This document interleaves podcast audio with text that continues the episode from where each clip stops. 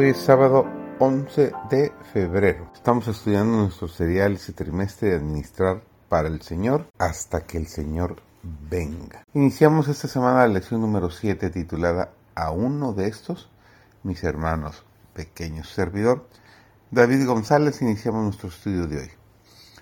Los métodos para ayudar a los menesterosos deben considerarse con cuidado y oración. Debemos pedir sabiduría a Dios porque Él sabe mejor que los mortales cortos de vista cómo debe cuidarse a las criaturas que Él hizo. Debemos ayudar a los que con familias numerosas que sostener tienen que luchar constantemente con la debilidad y la pobreza. Más de una madre viuda con sus hijos sin padre trabaja más de lo que sus fuerzas le permiten a fin de conservar a sus pequeñuelos consigo y proveerles alimento y ropa. Muchas madres que están en esta situación han muerto por exceso de trabajo. Cada viuda necesita el consuelo de las palabras alentadoras y muchas son las que debieran recibir ayuda material.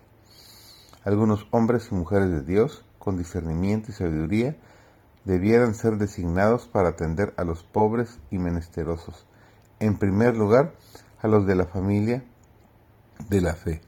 Dichas personas debieran dar a la Iglesia su informe y su opinión acerca de lo que debería hacerse. La majestad del cielo identifica sus intereses con los de la humanidad que sufre.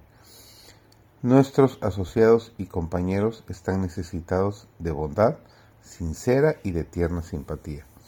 Es imposible crecer en Cristo, nuestra cabeza viviente, a menos que practiquemos la lección que Él nos ha dado de simpatía, compasión y amor, es imposible reflejar la imagen de Cristo a menos que este amor, que es de origen celestial, esté en el alma. Nadie entrará por los portales de la ciudad de Dios que no refleje este atributo. La medida de la regla de oro es la verdadera norma del cristianismo.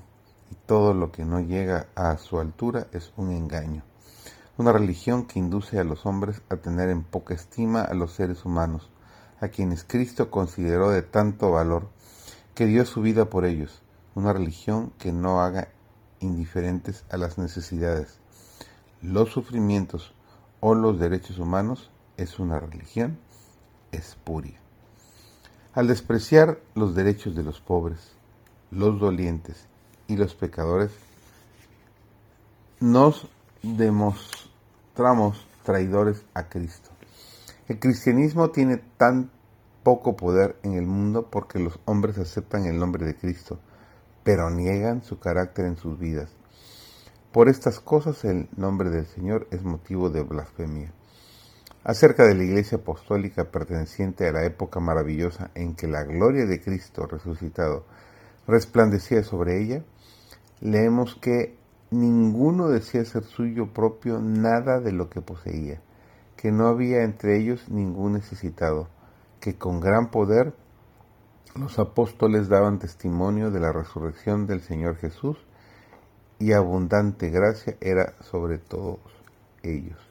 Y además que preservando unánimes cada día en el templo, y partiendo el pan en las casas comían juntos con alegría y sencillez de corazón, alabando a Dios y teniendo favor en todo el pueblo. Y el Señor añadía cada día a la iglesia los que habían de ser salvos. Esto lo encontramos en Hechos 4. Podemos buscar por el cielo y por la tierra y no encontraremos verdad revelada más poderosa de la que se manifiestan las obras de misericordia hechas en favor de quienes necesiten de nuestra simpatía y ayuda. Tal es la verdad como está en Jesús. Cuando los que profesan el nombre de Cristo practiquen los principios de la regla de oro, acompañará el Evangelio el mismo poder de los tiempos apostólicos.